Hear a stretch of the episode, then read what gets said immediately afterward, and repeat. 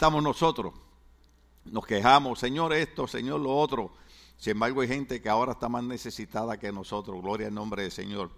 No quiere decir que no, que no necesitemos, pero eh, la Biblia dice que es mejor dar que recibir. Gloria al nombre del Señor. Amén. ¿Cómo lo hacemos? Entramos al mensaje. Gloria al Señor. Bájamelo un poquito, bájamelo poquita cosa. One percent, one percent. Es que estos muchachos no hablan español y yo mi idioma es el español, gloria al Señor, ahí se oye bien, ahí se oye bien. Gloria al Señor. Yo no sé ustedes, lo siento por los gringos, pero el español es un idioma romántico. La lengua de Cervantes, aleluya. ¿Cuántos hispanos hay aquí? Aleluya. ¿Se acuerdan cuando se enamoraban? ¿Ah? Todas esas poesías que salían, alabado sea el Señor. ¿Y ahora qué pasó? Aleluya. Vamos a ver si nos volvemos otra vez poéticos. Alabado sea el Señor. Tengo mis notas aquí, tengo mi tabletita acá, tengo otra acá. Gloria al Señor. Eso significa que vamos a estar tres horas hoy en el culto. Hoy te pago el desayuno gratis. Fuiste el único que dijeron amén. Los demás dijeron, el Señor que prenda el diablo. Gloria al Señor. Bueno, vamos al libro de Apocalipsis. ¿Por qué no le damos un aplauso al Señor por su palabra? Gloria al Señor, aleluya. Gloria a Dios para siempre. Hemos discutido muchas cosas sobre el libro de Apocalipsis, todas están grabadas anteriormente, pero hay un verso que quiero usar y es en Apocalipsis capítulo 1, verso número 8. Apocalipsis capítulo 1, verso número 8. Es importante que lo toquemos porque nos recuerda algo bien, bien, bien, bien importante que tenemos que tocar. Cuando, cuando empieza el libro Apocalipsis, recuerden que no es la revelación de Juan el apóstol, es la revelación de Jesucristo entregada a Juan el apóstol. O sea, en otras palabras, quien está hablando es nuestro Señor. Entonces, una de las cosas importantes que hicimos énfasis es la importancia reconocer y entender la deidad de Jesucristo. Cuando menciono la deidad de Jesucristo, estoy mencionando que Cristo es Dios. ¿Recuerdan cuando Cristo dijo, el que me ha visto a mí ha visto al Padre? Porque nadie ha visto a Dios Padre. Moisés solamente pudo ver la espalda y su rostro estuvo resplandeciente, porque el Señor dijo, el que me ve a mí muere. Entonces Cristo es la manifestación de Dios Padre humanizándose para venir a dar su vida por cada uno de nosotros. Pero la razón que yo explico esto porque nosotros tenemos muchísimas religiones y tenemos muchas creencias religiosas. Y a veces uno se pregunta y dice, bueno, ¿a quién le creemos? ¿Quién tiene la razón? Bueno, hay alguien que tiene la razón y es Jesucristo. Y es su palabra escrita. ¿Por qué Él tiene la razón? Porque fue el único que se manifestó, fue el único que vino, predicando y diciendo, yo he venido de parte de mi Padre, yo soy antes de la fundación del mundo, dio su vida por nosotros en la cruz del Calvario y prometió que al tercer día se levantaba entre los muertos y todos los historiadores están de acuerdo que el único que se ha levantado de entre los muertos se llama Jesucristo. Ni fue Buda, ni fue Mahoma, ni fue más nadie, ha sido Jesucristo el que se levantó de entre los muertos no solamente se levantó entre los muertos, sino que la Biblia dice que tuvo 40 días dando pruebas indubitables, sin lugar a duda, que él era el mismo que había estado vivo, era el mismo que habían visto crucificado en la cruz, era el mismo que había estado tres días en la tumba, pero era el mismo que se había levantado entre los muertos. Por eso el mensaje de los ángeles cuando las mujeres llegan dice, ¿por qué buscáis entre los muertos al que vive para siempre? Jesucristo no está muerto. Jesucristo vive para siempre, entonces es importante entender que nosotros no estamos creyendo en, un ídolo hecho de madera o de piedra que la Biblia dice tienen ojos y no ven, oídos y no oyen, boca y no hablan, pies y no, y no caminan, manos y no palpan. El Dios de nosotros, dice la Biblia, el que hizo el oído, ¿acaso no oirá a su pueblo cuando clame?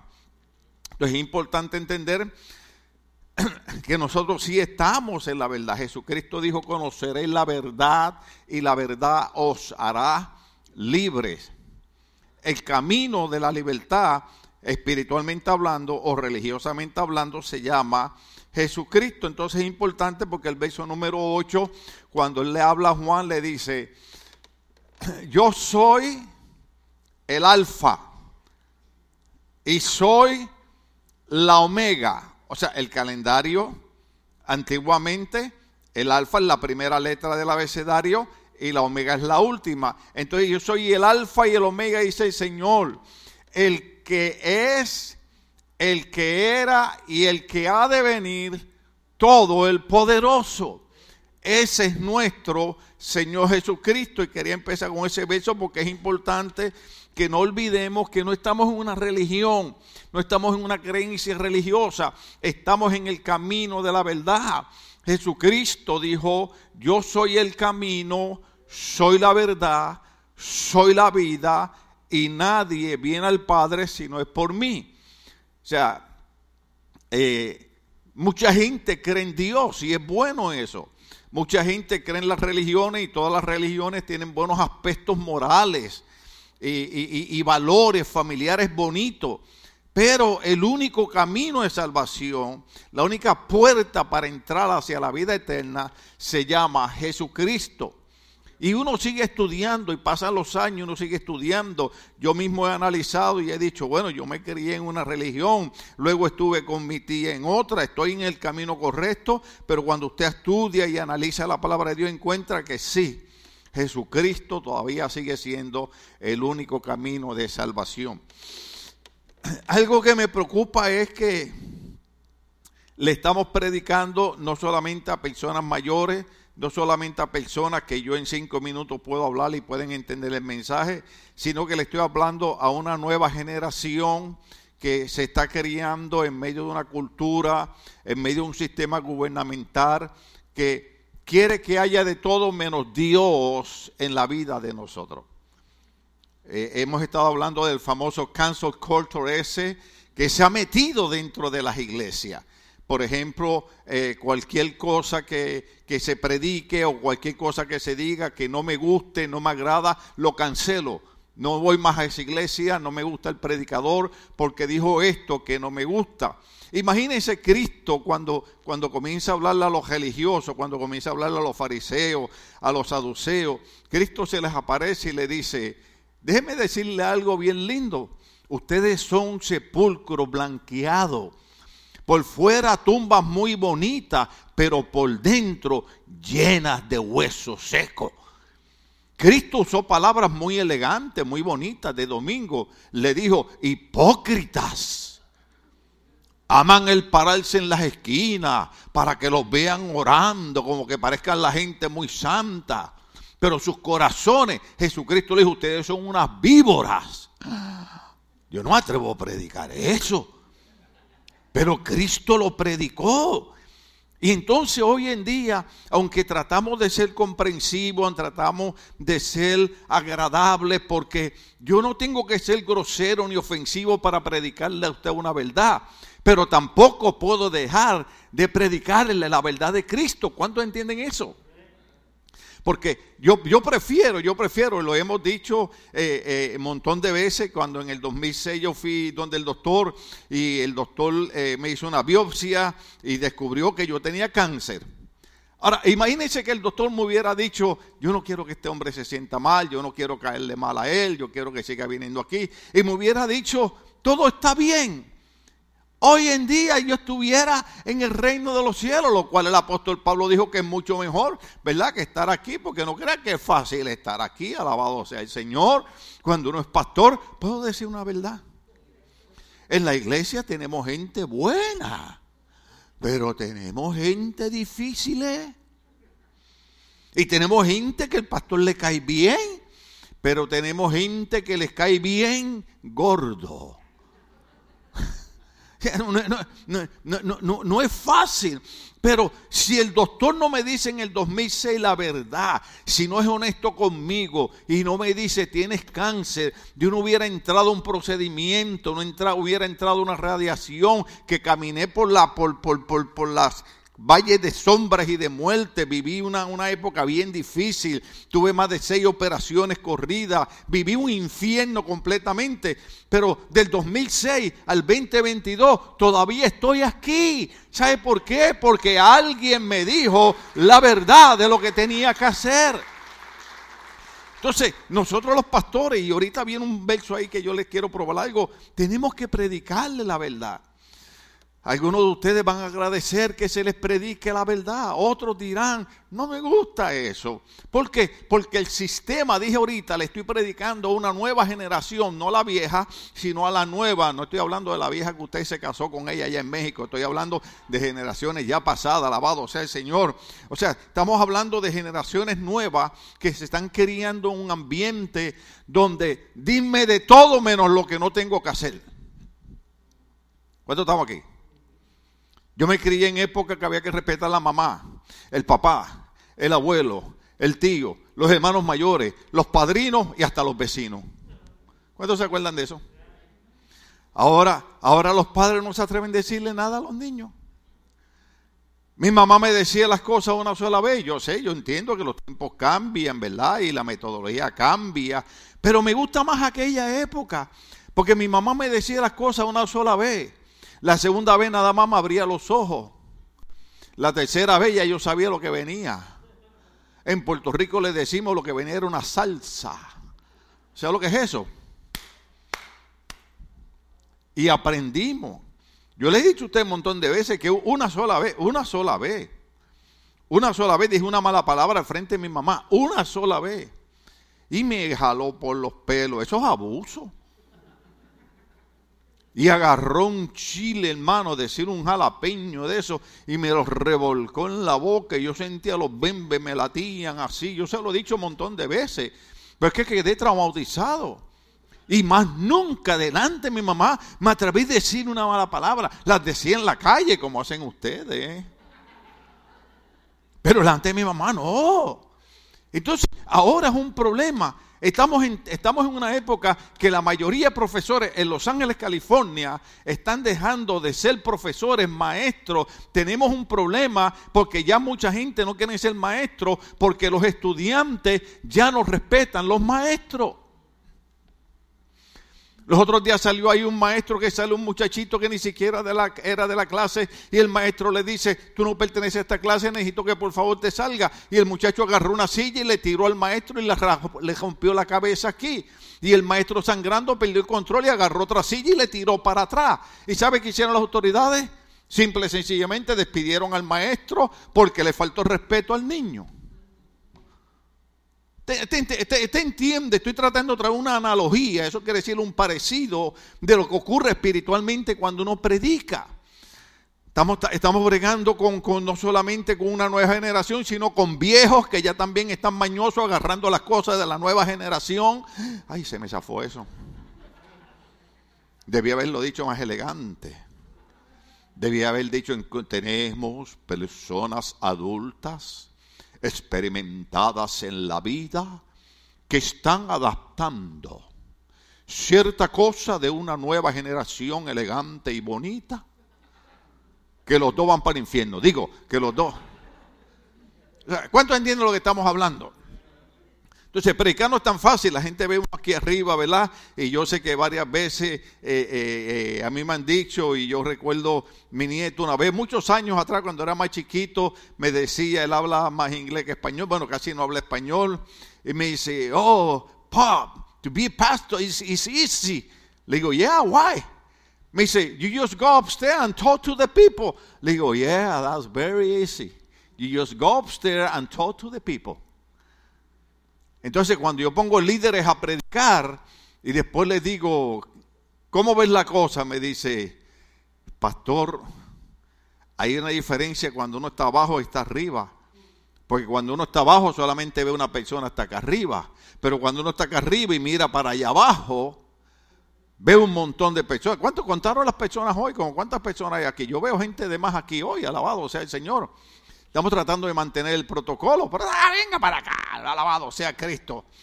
Pero usted sabe, eh, eh, uno mira para allá y hay personas que están atendiendo el mensaje y hay personas que se están gozando. Yo doy gloria a Dios por las mascarillas. Cuando eliminen las mascarillas, síguelas usando.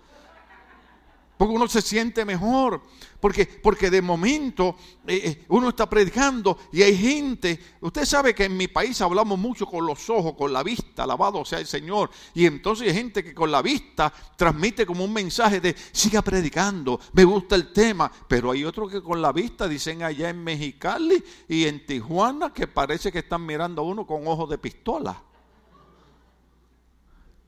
Y entonces uno viene y prepara un mensaje para 30 minutos y dice, Señor, en 5 minutos lo termino.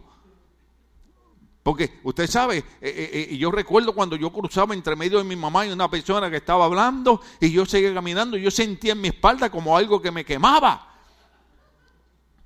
Y cuando volteaba era la mirada de mi mamá. Y a veces cuando uno está predicando uno siente así también miradas así como fuertes, alabado sea Cristo para siempre. Entonces no es fácil tratar de explicarle a una generación ya, ¿verdad?, mayorcita que se ha ido adaptando ha ido tolerando el sistema gubernamental, el sistema secular, donde han ido diciendo, bueno, esto de Dios tal vez es un fanatismo, esto de Dios tal vez una religión, esto de Dios tal vez es mentira, y una nueva generación que se está levantando diciendo, nosotros podemos vivir como nos dé la gana sin que Dios sea parte de nuestra vida. Y yo siempre le recuerdo a todo el mundo, especialmente cuando hago eh, ceremonia matrimonial, le digo, déjeme decirle una cosa, tener una carrera es bueno, tener universidad es bueno, tener un diploma es bueno, pero lo más importante es tener a Dios en medio de nuestras vidas, porque al final de todas las cosas, el único que nos va a sostener con diploma, sin diploma, con trabajo, sin trabajo, con salud, sin salud, se llama Dios. Dios es importante en nuestras vidas. Yo no estoy hablando de, de, religiosidad, yo no estoy hablando de fanatismo, pero estoy hablando de que Dios debe ser parte de nuestra vida.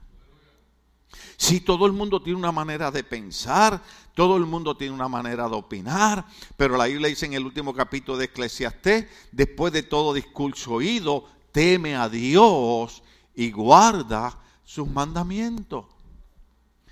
Te ve, eh, eh, eh, yo estaba viendo las noticias antier y estaba viendo que hay un hombre que está corriendo para ser el alcalde de Los Ángeles y está prometiendo, diciendo, voy a limpiar Los Ángeles, voy a sacar la basura, la gente desamparada la voy a mover, voy a hacer esto, voy a hacer lo otro. Y yo decía, todos esos programas del gobierno son buenos.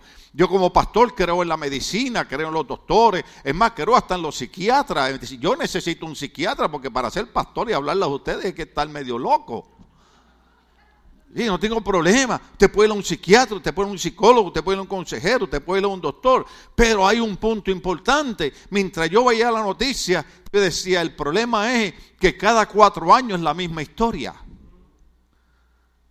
Pero hay uno que cuando toca el corazón del hombre, lo cambia para el resto de su vida.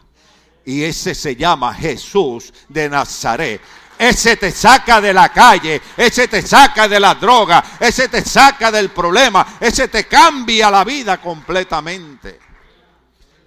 Yo me estaba riendo porque eh, había un hermano el viernes predicando, que no quiere decir que era José Lepe, ¿verdad? Porque no quiero que sepan que era él. Y pues él estaba hablando de sus amigos, de cuando salía para aquí y de las cosas que él hacía y para aquí y para allá. Y yo estaba allí sentado y me reía y decía, aleluya, gloria a Dios que yo no era el único. Porque la mayoría de nosotros, cuando el pastor dice, yo era esto, yo era lo otro, y yo hacía esto, los hermanos dicen, sí, amén. Pero después cuando digo, pero también ustedes, como decía el apóstol Pablo, y muchos de ustedes también eran como yo. Mm. Entonces, yo les he dicho a ustedes y los canso con esto. Lo mismo que dijo el hermano. Cuando yo llegué a la iglesia, mi pastor me dijo, no duras una semana en la iglesia. Yo conozco tu familia, yo sé de dónde tú eres. Pero sin embargo, han pasado más de 45 años y aquí estoy todavía. Porque cuando Cristo entra al corazón y a la mente del hombre, el corazón y la mente del hombre son cambiados. Por eso no es el presidente, no es el alcalde, no es el gobernador, no es el concejal, es Jesucristo el que cambia. Lo que pasa es que nosotros tenemos que dar el paso de fe que la Biblia dice que Jesucristo dijo, San Juan capítulo 1, a los suyos vino y los suyos le recibieron, los suyos no le recibieron, más los que les recibieron les dio el derecho de ser Hijo de Dios. Es bueno venir a la iglesia. La gente a veces no me entiende. Usted venga a la iglesia aunque no sea cristiano, usted venga a la iglesia aunque no se haya entregado a Cristo. A lo mejor un día decide entender y comprender ir a la iglesia es bueno, pero lo mejor es entregar mi vida a Jesucristo y hacer a Cristo Señor de mi vida. No solamente que Cristo sea el Salvador, eso es bueno, Cristo es mi Salvador, eso es bueno, pero también yo quiero que Cristo sea mi Señor. ¿Cuántos estamos aquí? Eh, lo difícil de esto, especialmente cuando uno es joven, yo a los 18 años me entregué, a, eh, bueno, redediqué mi vida a Cristo. Eh, y lo difícil de esto es cuando tus amigos te esperan en la esquina. ¿Cuántos estamos aquí todavía? Y tus amigos te dicen, vamos para aquí, vamos para allá, porque a nosotros los seres humanos nos gusta todo lo que es el pecado. Pero cuando nosotros comprendemos que la Biblia dice en el libro romano que Pablo le escribió a los romanos, le dijo, la paga del pecado es muerte, mas el regalo de Dios es vida eterna en Cristo Jesús. Entonces yo digo, tengo que hacer como le dijo Pablo a Timoteo, el que se entrega a Cristo es como el soldado que entra al ejército, se priva de esto y se priva de aquello para lograr ser un buen soldado. Entonces el que es cristiano se priva de esto y se priva de aquello, no porque la religión lo dice, sino porque yo sé para dónde yo quiero llegar. cuando estamos aquí todavía? Entonces dice la Biblia, esta parte es importante. Apocalipsis, capítulo 1, verso 16. ¿Estamos aquí? Lo habíamos leído de esta manera, yo creo que los muchachos lo pusieron ahí. En su mano derecha tenía siete estrellas, y ese verso lo vamos a usar en dos ocasiones, ¿no? Y de su boca salía una aguda espada de dos filos. Su rostro era como el sol, como cuando brilla en su esplendor. Al verlo caía a sus pies como muerto, pero él poniendo su mano dice sobre él me dijo, no tengas miedo, yo soy el primero y también soy el último. Entonces, en el verso 16 dice, en su mano derecha tenía siete estrellas que representan a los siete ángeles de las iglesias. ¿Quiénes son los ángeles de la iglesia? Son los pastores. Entonces cuando Juan ve, ve que Jesucristo tiene en su mano derecha siete estrellas que representan a los siete pastores de la iglesia. O también se le puede llamar mensajero. Entonces, a mí me gusta porque una de las notas que yo vi ahí, por lo menos, si usted no la entiende, déjeme decirle, si alguien pasa por luchas, batallas, dificultades, problemas, cuánta cosa usted puede imaginar, son los pastores. Pero sin embargo, cuando Juan ve que Jesús tenía siete estrellas en su mano derecha, significa que los pastores estamos en las manos de Dios. A usted no, pero a mí me alegró. Yo dije, Señor, no importa con lo que venga el diablo, no importa lo que diga fulano, no importa lo que diga fulana, no importa la enfermedad, no importa la situación, yo estoy en tus manos. Y la Biblia dice que el que está en las manos del Señor, nadie las podrá arrebatar de su mano. Esto, es bien importante, esto es bien importante. Déjame decirte algo. Hay luchas, hay batallas, hay dificultades, hay enfermedades, pero estamos en las manos del Señor. Yo estoy en la mano derecha del Señor. Y yo puedo hablar de mis dificultades, y yo puedo hablar de mis problemas, y yo puedo hablar de mis enfermedades, pero al final tengo que decir, pero a pesar de todo eso, estoy en las manos del Señor. Los jóvenes pueden decir, estoy en una época difícil, estoy en una situación difícil, pero al final los jóvenes pueden decir, pero al igual que aquel viejito, yo estoy en las manos del Señor. La razón que yo he llegado a la edad que he llegado, es más, y no puedo decir mi edad porque usted mira así, usted ve este joven aquí al frente. Aleluya. Es más, casi me daban ganas de modelarle, pero Después van a creer que soy Victoria's Secret. La razón que yo he llegado a esta edad no es porque no he tenido problemas, no es porque no he tenido enfermedades, no es porque he tenido dificultades, es simple y sencillamente porque la Biblia dice que estamos en la mano derecha del Señor. Usted ahí con toda y máscara, aunque sea en su mente, diga, con todos mis problemas, estoy en la mano derecha del Señor. Y mano derecha, diestra, en la Biblia significa poder y significa autoridad. No importa lo que pase. Podemos quejarnos, podemos hablar, podemos murmurar, pero al final seguimos en las manos del Señor. Podemos ver la situación imposible. Podemos ser como el pueblo de Israel frente al mar rojo. Es imposible. ¿Cómo cruzamos? El ejército egipcio está atrás. Pero Dios le dijo a Moisés, extiende la mano, extiende la vara. Y cuando Moisés extendió la vara, el mar rojo se abrió en dos. Eso mismo nos dice el Señor hoy. En medio de tus luchas, en medio de tus batallas, en medio de tus situaciones, en medio de tus lágrimas, en medio de tus enfermedades, yo extenderé mi mano y abriré el mar rojo y cruzarás y llegarás al otro lado esa es la promesa del Señor para cada uno de nosotros. Nosotros estamos en la mano del Señor.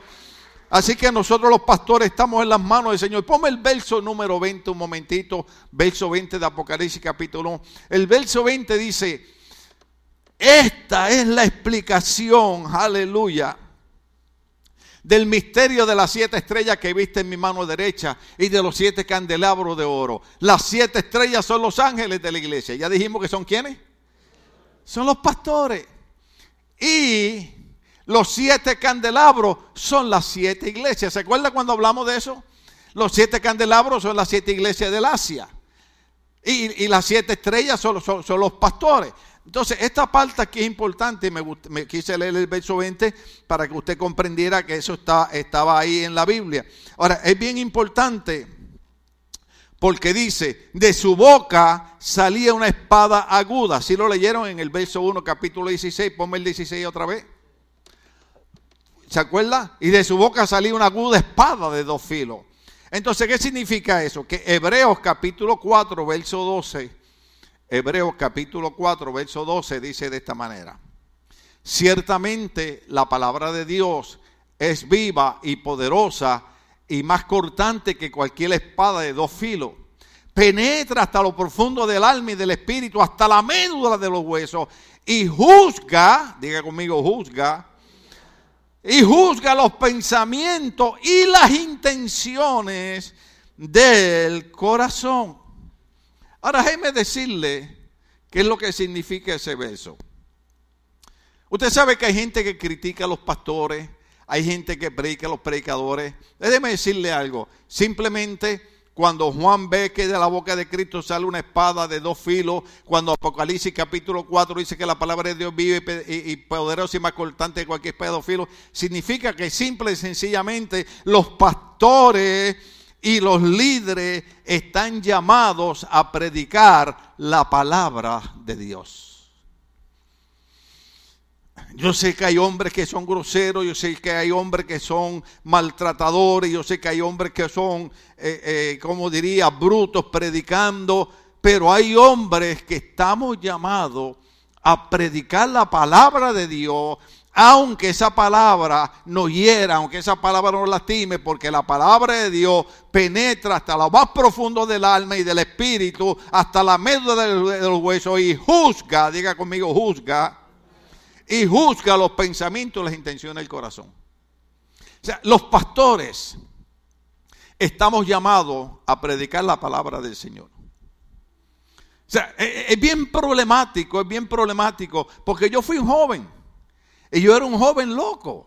¿Usted sabía eso? Eh, eh, yo no sé, cuando yo me muera, tal vez, tal vez, tal vez me pongan la canción para decir, esa era la canción que le gustaba. Pero a mí habían dos canciones que me gustaban. Una era Soy de una raza rebelde. Imagínese un joven, yo era, yo era un rebelde. Soy de una raza pura, pura rebelde. Esa era mi canción. Igual que ustedes. ¿Usted se acuerda cuando usted tenía el pelo largo hasta los hombros? ¿Usted se acuerda cuando se ponía los pantalones de campana y los zapatacones? ¿Ah? Uh, le traje recuerdo, alabado sea el Señor. ¿Ah? ¿Se acuerda? ¿Se acuerda usted? Yo usaba una cadena, yo usaba una cadena con un candado aquí colgando. Y dice, ¿para qué es eso? Ah, para cuando nos toca pelear. ¿Ah? Y muchos de ustedes eh, eran así también, alabado sea el Señor. Pero ¿qué, ¿qué, quiere decir? Que después también mi otra canción era que a usted le gusta, ¿verdad? Y, y, ahora Elvis Presley la canta y a mí me gusta como él la canta. Pero muchos de ustedes, a mí me gustaba como la cantaba Bobby Cruz, que ahora es pastor. Decía, yo así viví y siempre fui a mi manera. ¿Por qué? Porque yo me crié en un ambiente donde nadie me decía a mí lo que yo tenía que hacer. A mí me decían, tú tienes el corazón de hielo. Nadie se metía en mi vida. A mí no me pueden decir una cosa dos veces hasta que vine a Cristo. Ahora me la dicen cien veces y digo, Señor, ayúdame. Yo perdono al hermano, yo perdono a la hermana, bendícelo, ayúdalo, guía, lo dirijo. Pero uno se cría en ese ambiente. Entonces uno se cría en un ambiente donde, donde uno dice, yo no fui a la iglesia para que me dijeran lo que yo tengo que hacer o dejar de hacer. No, en nuestra iglesia no se le dice a la gente lo que tiene que hacer o dejar de hacer. En nuestra iglesia siempre sencillamente se le predica la palabra y usted decide si usted obedece a Dios o no obedece a Dios. Así de sencillo. Es lo mismo que cuando el doctor le dice, te tomas esta medicina y te quita la enfermedad. Usted decide si se la toma o no se la toma. Eso es simple y sencillamente lo que está hablando la palabra. Los pastores no estamos llamados. Yo sé que a veces decimos cosas que nos reímos, gloria a Dios, aleluya. El cristianismo no es aburrido, pero los pastores no estamos llamados para distraer a la gente. Yo sé que ha habido un cambio en los últimos días. Yo sé que muchos pastores han tirado la toalla. Y yo sé que muchos pastores han usado la excusa de que, oh, es que ese legalismo, ese fanatismo. Déjeme decirle algo. Yo sé que hubieron pastores que fueron legalistas, que fueron extremistas, que prohibieron cosas que Dios no prohibía, que decían cosas que Dios no decía. Pero hay montones de cosas en la Biblia que no tienen que ver nada con legalismo. ¿Cuánto estamos aquí todavía? Simple y sencillamente hay cosas en la Biblia que tiene que, que, ver que cuando nosotros obedecemos a Dios nos va bien en la vida. ¿Cuánto estamos aquí todavía? Entonces, simple y sencillamente los pastores estamos llamados para predicar la palabra del Señor. Apocalipsis capítulo 1, versos 17 al 19. Apocalipsis 1, 17 al 19. Dice de esta manera. Oh, gloria al Señor. Esa parte es buena. Ay, yo creo que se me va el tiempo ahí, pero bueno. Ahí la pregunta sería, ¿quién es Jesús para ti? ¿Quién es Jesús para ti? Apocalipsis 1, el verso 17 y 19 dice, al verlo caí como muerto, pero él poniendo su mano derecha sobre mí me dijo, no tengas miedo, yo soy el primero y el último. Y el que vive, estuve muerto, ¿quién es ese? Pero ahora vivo por los siglos de los siglos, oiga bien, y tengo las llaves, diga conmigo llaves, y tengo las llaves de la muerte y del infierno. Verso 19. Escribe pues lo que has visto, lo que sucede ahora y lo que sucederá después. Dios le dice a Juan, escribe ahora lo que sucede ahora y lo que sucederá después. Yo tengo las llaves del infierno y tengo también las llaves de la muerte. Déjeme decirle algo, el que está en Cristo está seguro en la vida eterna. El que está en Cristo sabe para dónde va porque usted le sirve el que tiene la llave del infierno y tiene la llave de la muerte. Esta, esta, esta parte es bien, bien importante porque ahí yo tengo que descubrir quién es Jesús para mí. ¿Es Jesús verdaderamente mi Salvador? ¿Es Jesús verdaderamente eh, aquel en quien yo creo que tiene la llave del infierno y la llave de la muerte? Déjeme decirle algo, déjeme decirle algo. Eh, yo espero hacerle a ustedes el velorio, pero por si acaso a ustedes le toca hacérmelo a mí dentro de 20 años, ¿no? Usted tiene que decir algo. Una de las cosas que el pastor siempre aseguró fue que cuando hiciéramos su funeral, aclaráranos que en ningún momento debe pasar por nuestra mente que está en el infierno. Porque si de algo yo estoy seguro de quién es Jesús para mí. Jesús es mi Señor. Jesús es mi Salvador. Y Jesús me dice a mí, yo tengo la llave de la muerte y del infierno. Todo aquel que cree en mí, aunque esté muerto, vivirá porque yo soy la resurrección y también yo soy la vida. El que cree en Él sabe que no va para el infierno ni sabe que va a morir eternamente. Por eso es que venimos a la iglesia, por eso es que le servimos al Señor. La gente dice, ay, qué fanático tú eres. No, no, no, nosotros no somos nada de tontos. Estamos en la iglesia porque en la iglesia recordamos la palabra de quién es Jesús. Jesús es el que tiene la llave del infierno, Jesús es el que tiene la llave de la muerte. Y Jesús es el que me dice a mí, no le tengas temor a la muerte. Cada vez que nos vamos a morir, ay Dios mío, déjeme decirle algo. El día que morimos, si el Señor nos dice que regresemos, no queremos regresar. ¿Usted sabe por qué? Porque una vez usted toca lo celestial, usted no quiere regresar para acá nada. No quiere decir que nos vamos a morir por puro chiste. No quiere decir que nos vamos a dejar morir por cualquier cosa. Pero tenemos que recordar que Jesús es el que tiene la llave del infierno y de la muerte. Estoy tratando de sembrarle eso en usted por el problema de tanta religión y de tanta enseñanza loca que hay en las redes sociales. ¿Ok? Por ejemplo, hay gente que predica y dice, para servir a Dios no hay que ir a la iglesia. Pues déjeme decirle algo, yo prefiero venir a la iglesia. ¿Sabe por qué? ¿Se acuerda cuando prediqué, empecemos a venir a la iglesia?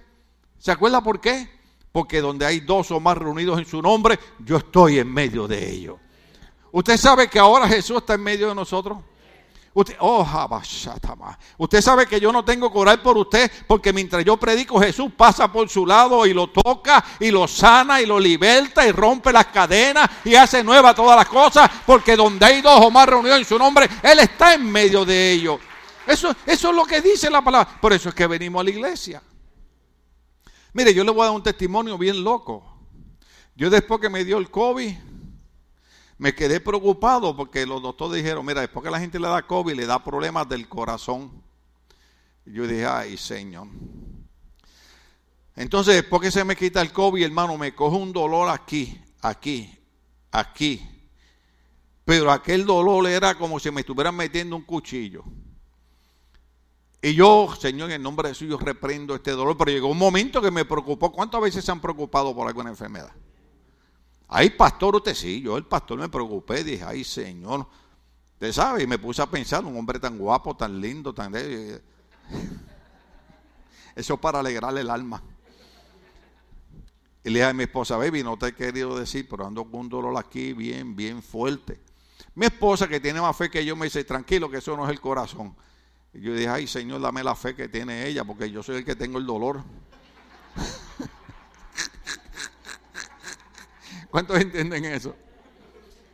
Oye, hermano, y ese dolor, y ese dolor, y ese... Pero estoy hablando de un dolor fuerte, agudo. Miércoles hace como tres semanas, ¿verdad? Vengo al culto de oración, hermano. Estoy ahí atrás. Estoy con el dolor y cuando estamos orando, aquel dolor hace. Y hasta el día de hoy, el dolor ya se fue, porque eso es lo que hace cuando congregamos, cuando nos reunimos, cuando oramos juntos, Dios toca nuestras vidas. Sea el nombre de Dios glorificado. Eso es lo que hace el Señor. Entonces, no se deje engañar con esa mentira de que para servir a Dios no hay que ir a la iglesia. No, no, es que hay un secreto. Es que hay un secreto. El salmista David lo ponía de una manera bien linda. Nosotros no podemos hacerlo porque no somos los reyes. Pero el salmista David decía, una cosa buscaré y estaré, que estaré yo en la casa de Jehová todos los días de mi vida. La Biblia dice, mejor estar un día en los atrios de Jehová que mil fuera de ellos.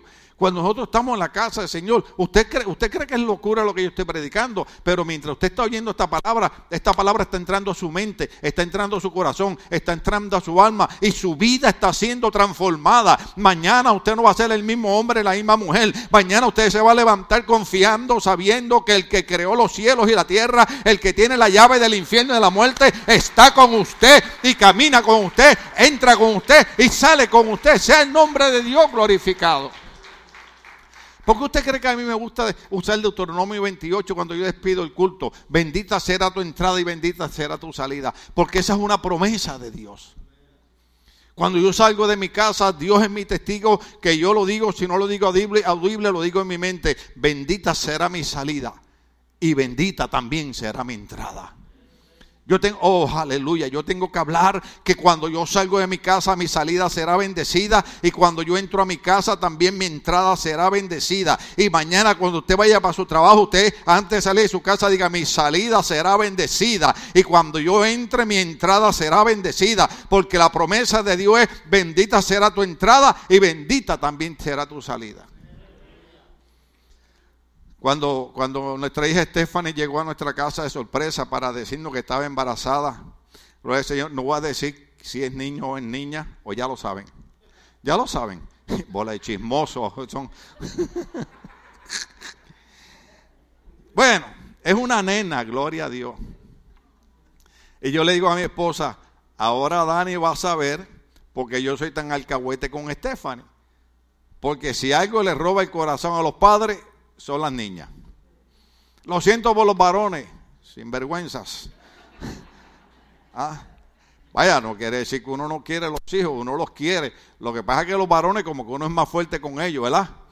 Eh, yo, recuerdo cuando yo iba llorando a mi hermano, es que el fulano me empujó. Y venía mi hermano, vas para allá, te enjeda con los puños con él o te caigo a golpe yo. Y ahí iba yo a enjedarme los puños con aquel. ¿Cuántos se acuerdan de esa vida? A usted también le hicieron lo mismo, alabado sea el Señor. Las niñas no.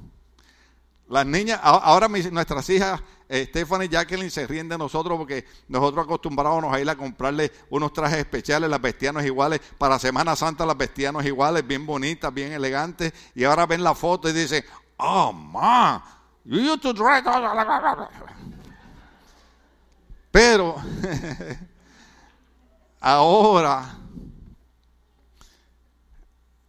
es que él va a entender por qué cuando ella nos dijo, venimos a darle la sorpresa, estoy embarazada. Sin preguntar, sin decirle nada, ella se levantó la blusa y dice, Look, that, I'm pregnant. Puse mis manos sobre su vientre y dije, Señor, tu palabra dice bendito será el fruto de tu vientre. Y en el nombre de Jesús, yo bendigo esta criatura, yo bendigo este fruto y yo declaro tu promesa que bendito será el fruto de tu vientre. La última noticia que recibimos esta semana es que fue el doctor y el doctor le dije, la, bebé está completamente sana, se está desarrollando completamente bien, porque la promesa de Dios dice, bendito será el fruto de tu vientre todo lo que nosotros hagamos será bendecido por la mano del Señor. Sea el nombre de Dios glorificado. Eso, es lo que hay que creer, eso es lo que hay que entender, sea el nombre de Dios glorificado. Ay, me quedan cinco minutos, ¿qué hacemos? ¿Los usamos? Bueno, dice de esta manera, alabado sea el Señor, esto, esto, esto es bien importante eh, eh, eh, irlo tocando, gloria al nombre del Señor. Hay, en el punto número uno, vamos a entrar ahora en las características comunes de las cartas. Recuerde que se le escribe una carta en capítulo 2, verso 1 al 11, a las iglesias del Asia. Entonces, ¿cuáles eran las características comunes de las cartas? Cada una es escrita al ángel, al pastor de la iglesia. Déjeme decirle eso más despacio. Las características de las siete cartas es que cada carta es escrita al ángel o al pastor de la iglesia. Usted ve, predicar no es tan fácil como se ve, porque la gente se puede ofender, ¿verdad? Y yo trato de nunca ser ofensivo con la gente. Pero hay un problema cuando nosotros tenemos líderes en la iglesia o tenemos hermanos que se le mete un complejo de líderes en la iglesia le digo que no quiero ser ofensivo, ¿ok? Pero cuando el Señor manda las siete cartas, las características comunes de las siete cartas, es que las cartas se les envían a los pastores de la iglesia. No se le envía a la directiva, no se le envía al diácono, no se le envía al ujier, no, se le envía al pastor de la iglesia. Yo sé que esto va a sonar feo y es peligroso, es una navaja de dos filos. Los responsables de la iglesia somos los pastores. Ahora, claro, yo tengo que aclarar aquí y espero que la persona que me está viendo no se ofenda, porque esta persona me dijo a mí, usted como pastor tiene la obligación de decirle a las mujeres cómo van vestidas a la iglesia.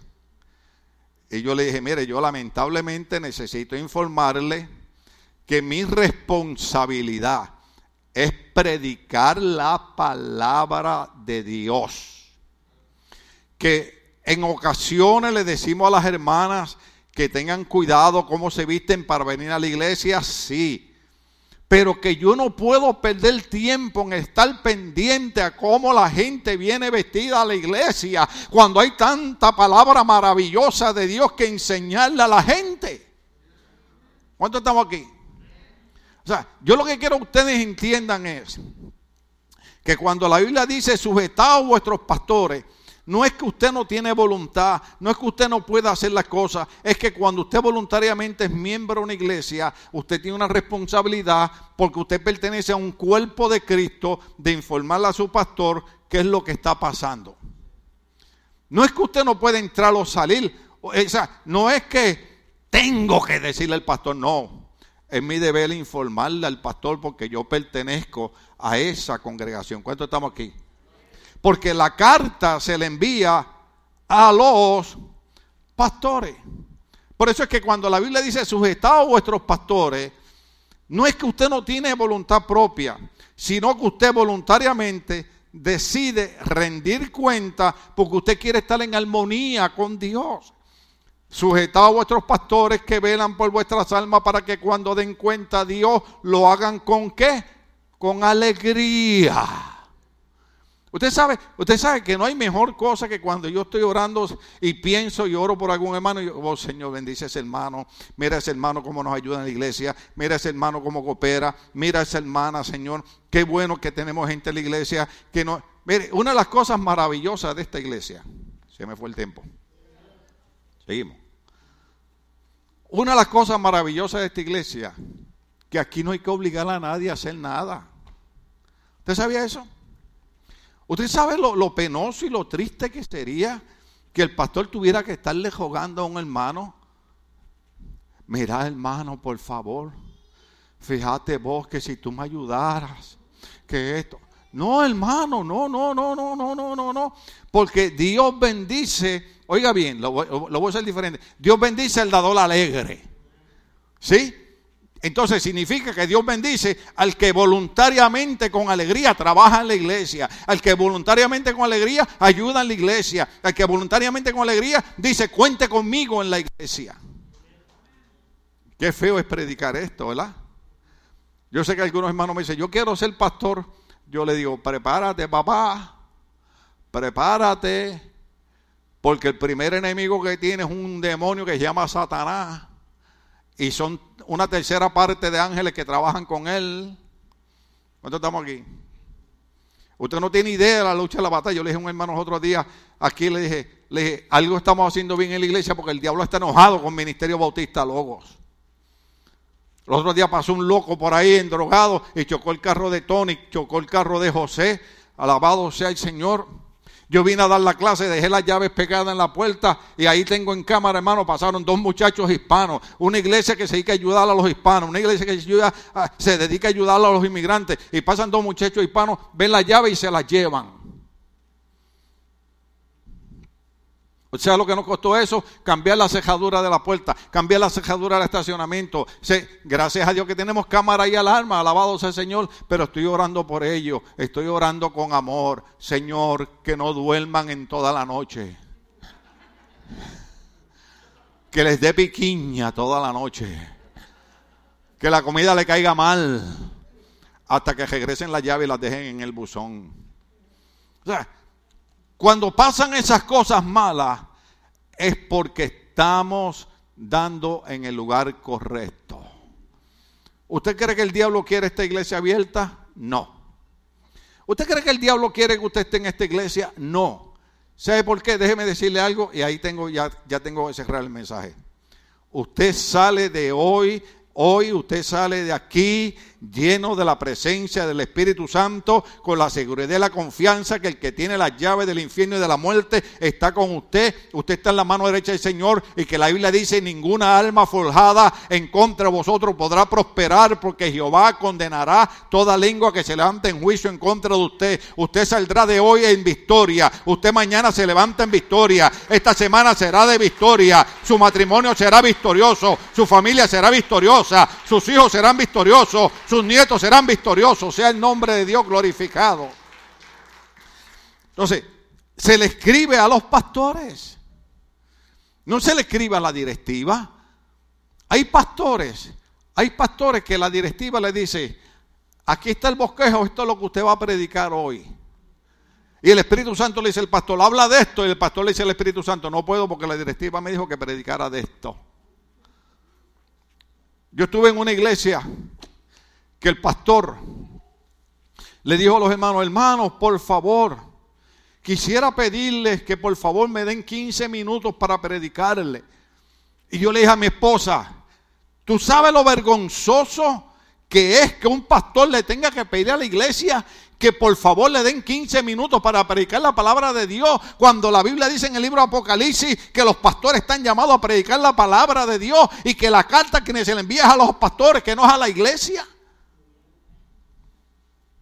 Yo recuerdo, yo recuerdo a mi pastor que no era buen teólogo, pero era un hombre de Dios. Estaba predicando y había un hermano que dijo, el mensaje está muy largo. Y había llevado tres niñas, tres vecinitas al culto ese día. Y se levantó y se fue de la iglesia. Hermano, no habían pasado cinco minutos cuando vimos un chillido de carro y un accidente. Y como decir, de aquí al Atlántico. Cuando usted sabe cómo somos los boricuas, nosotros no podemos oír más que chillan afuera. Alguien tiene que ir a averiguar qué pasa. ¿Ah? Vaya, en Puerto Rico le dicen averiguado. En mi otro país le dicen chute. Ah, ah, no sé cómo le dirán en su país, pero todos somos averiguados. Todos queremos saber qué pasó. Ah, a veces el pastor está predicando y se oye en ahora ¡ah! y toda la mente de usted se va para allá. Pastor, aguanta el mensaje, queremos saber qué está pasando allá.